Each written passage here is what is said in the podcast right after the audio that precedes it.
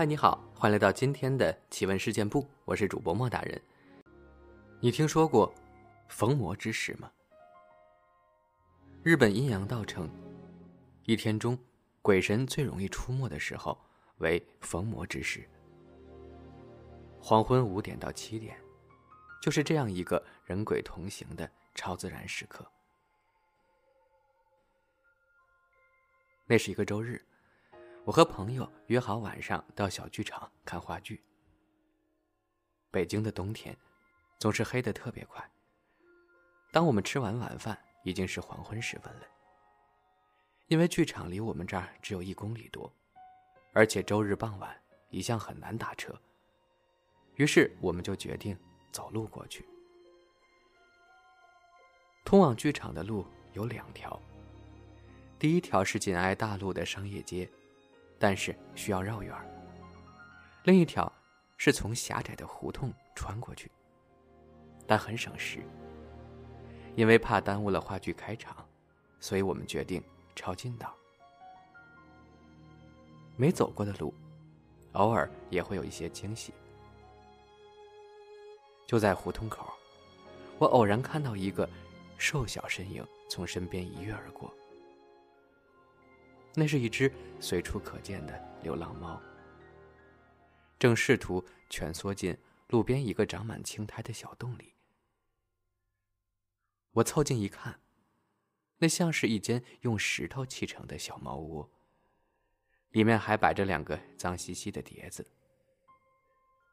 朋友是爱猫人士，奈何身上并没有现成的食物，只能往碟子中倒了点纯净水，还放了两片苹果。小花猫呜咽了两声，开始慢慢的喝起水来。等我们喂完猫，走进胡同，天已经完全黑了。最开始的路因为跟外界相连，可以通车，所以并不狭窄。每隔十几米就有一盏路灯。周日的晚上，全城都在塞车，可唯独这里，却没什么汽车行驶的动静。我们一路上聊得正嗨呢，索性走在了灯光更亮的车道中间。我之所以会记住这个细节，完全是因为周围的行人。其实那天路上的人并不多，一直有形形色色的人从我们的身边经过。老人呀，小孩学生，上班族。可他们就像跟我们约好了似的。每个人都恨不得贴着两边的墙行走，仿佛路灯才是他们避之不及的东西。明明走的是同一个方向，可我们两个就是有一种格格不入的疏离感，像是两个被排斥的异类。那是一种很奇怪的氛围。明明周围人很多，声音也很嘈杂。可你就是感受不到丝毫的热闹，一切都是死气沉沉的。不久后，我们来到了一条分岔路口，向左拐可以返回大路，向前则是比之前更窄的胡同。我拿出手机看了看，再过不久，话剧就要开场了，于是便拉着朋友径直走进了胡同深处。可刚没踏进去两步，我们俩就发出了相同的疑问：这儿怎么这么安静呢？那是一种突如其来的寂静。明明离刚才的胡同只有几米远，可这里仿佛被隔绝了一般，一切的声音都被吞噬的干干净净。我不禁扭头向身后望了望，发现刚才还络绎不绝的行人。此刻竟消失的干干净净了，连来时走过的路，都隐匿在黑暗中，一眼望不到头。难道其他人都拐弯走去大路了吗？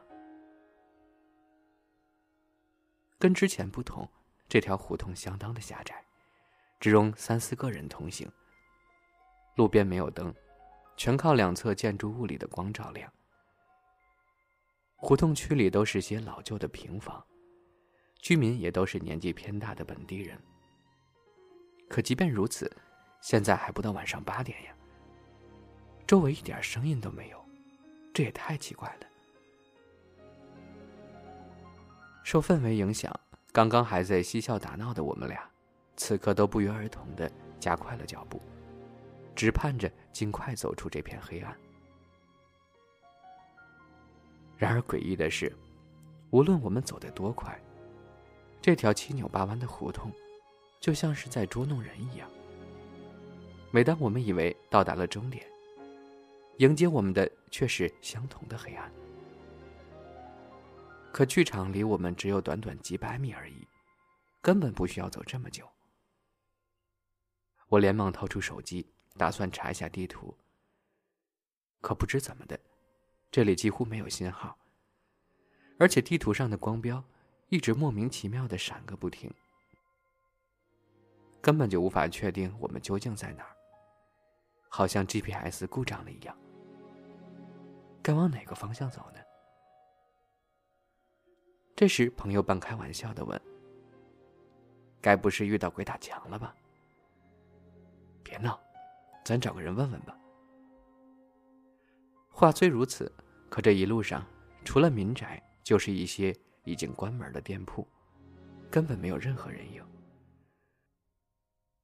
好不容易听到几声狗叫，走近了一看，发现主人并不在，而且这狗见了我们俩就突然不叫了，只是在对面死死的盯着我们，眼神中透着贪婪和恐惧。我生怕它突然追过来。就连忙拉着朋友走向了另一个拐角。不过这一走，好像还真被蒙对了路。眼前不再是狭窄的胡同了，而是一个略微宽敞的十字路口。空气中还飘着一缕青烟。我仔细一瞧，就在路口不远处，一个身形佝偻的老人正坐在路边的板凳上。不断将手中白花花的东西扔向面前泛着青绿色幽光的火堆中。这不是清明，又不是中原的，烧哪门子纸呀？可这方圆几十米，我们就碰到了这么一个活人。虽然看起来很阴森，但也只能找这位阿婆问路了。就在我们试图靠近她时，刚才那条黑狗不知从哪儿窜了出来，跑到了老人身边，坐下就不动了，眼神依旧凶恶至极。要不我们再往前走走吧，那边好像挺亮的。一向很亲近动物的朋友，此时竟打了退堂鼓，示意我不要打扰这位老人，只管往前走。之前因为光线太暗，我们没能仔细观察周围的环境。直到现在了，我才发现，我们周围的房子，不知从哪一刻开始变得越来越老旧。从房檐到门窗，早已不是老北京胡同里普通平房的样子，而更像是古装片中才会出现的深宅院落。家家门口摆着造型奇怪的石雕。有的还挂着纸糊的惨白灯笼，雕花的木质窗户里，只有一片漆黑。这是什么历史文化一条街吗？没听说过呀。朋友着实有点慌了。不可能，就算真是，那这儿肯定是个景区呀。大周末的晚上，怎么会一个游客都见不到呢？哎，你看前面是不是有亮灯的？就在离我们大约两百米的前方，隐约能够看到有盏非常明亮的灯，说不定是通宵营业的商店呢。我们恨不得立刻飞奔过去，可还没跑几步，就不敢再靠近了，因为那根本不是什么便利店或者餐厅。而是一间棺材铺。写着“寿”字的招牌，正在黑暗中发出明晃晃的光。门口摆满了纸扎的花圈和招魂幡，还有一顶造型怪异的轿子。轿子的门帘被风掀开了一角，仿佛里面正坐着一个人呢。更可怕的是，不远处开始传来一阵阵奇怪的声音，像是阵阵哀乐，又像是一群人在抽泣。那声音越来越近，感觉下一秒就要有人出现在前面的路口了。情急之下，我拉上朋友，开始往反方向狂奔，直到那声音被远远甩在身后，听不见了，才停下来。我喘着粗气，心里一团乱麻，满脑子都是轿子里的那个人，和那个烧纸的阿婆，根本没法冷静思考。突然，朋友捏了我一把，问道：“你有没有闻到一阵香味儿？”我朝周围望了望，空气中似乎真的弥漫着一股饭菜的味道。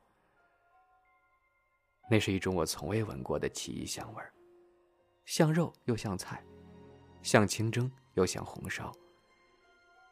这让一整晚都在迷路的我俩顿时饥肠辘辘，恨不得立刻点上一桌子菜，大快朵颐一番。看那边，好像有人在排队呢。朋友拉着我往前跑。我定睛一看，对面不远处确实有扇窗口亮着灯。旁边整整齐齐的摆着一队人，香味儿似乎正是从那儿传来的。大晚上来排队吃饭，难道是什么网红餐厅吗？可这些人都是从哪儿冒出来的？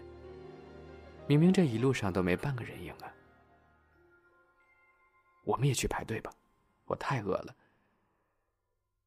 说完，朋友像失了魂一样，拼命拉着我往前走。不知怎的，我明知道这儿不太对劲儿，可身体却不受控制的往前挪动。渐渐的，看话剧、回家的念头变得越来越遥远。能不能离开这儿，似乎一点都不重要了。就当我们过完马路，即将走到对面时，周围突然响起了一声猫叫。妙！我转头一看，发现之前胡同口的那只猫正在不远处的拐角看着我们。这声猫叫仿佛惊雷一般，让我醒了神儿。我二话不说，扯着朋友跑向了那个拐角。果不其然，那只猫似乎真的在等我们。就这样，我们在它的指引下。拐了两个弯儿，不出三分钟，竟重新回到了胡同的入口处。要知道，从进胡同到后来迷路，别说几百米了，我们简直游荡了两三公里都不止。后来，那只救了我们一命的小猫，再次钻回了路边的石洞里。我俩仔细观察了一下这间奇怪的猫屋。发现它从房顶到柱子的设计，再加上那长满青苔的老旧石壁，如果我没猜错的话，这很可能就是间微缩的土地庙。随着城市的发展和变迁，它失去了人类的供奉，历经风吹雨打，最终沦为了流浪猫的栖身之地。我曾经听老人说过，土地庙。是不能随便祭拜的，因为土地神本就是负责将亡魂引渡到阴间的特殊神灵，而我们恰巧在黄昏这个逢魔之时，无意间为他供奉了食物，导致阴差阳错，踏入了阴间的大门。只能感叹人需日行一善，要不是那只流浪猫，我们很可能就此喝下了那碗孟婆汤。再也无法回到人间了吧。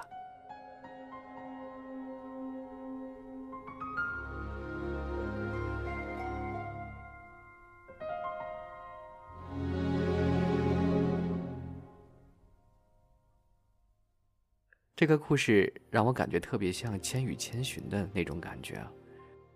无意间闯进了另一个世界还好这只可爱的小猫把他们救了回来蛮温馨的。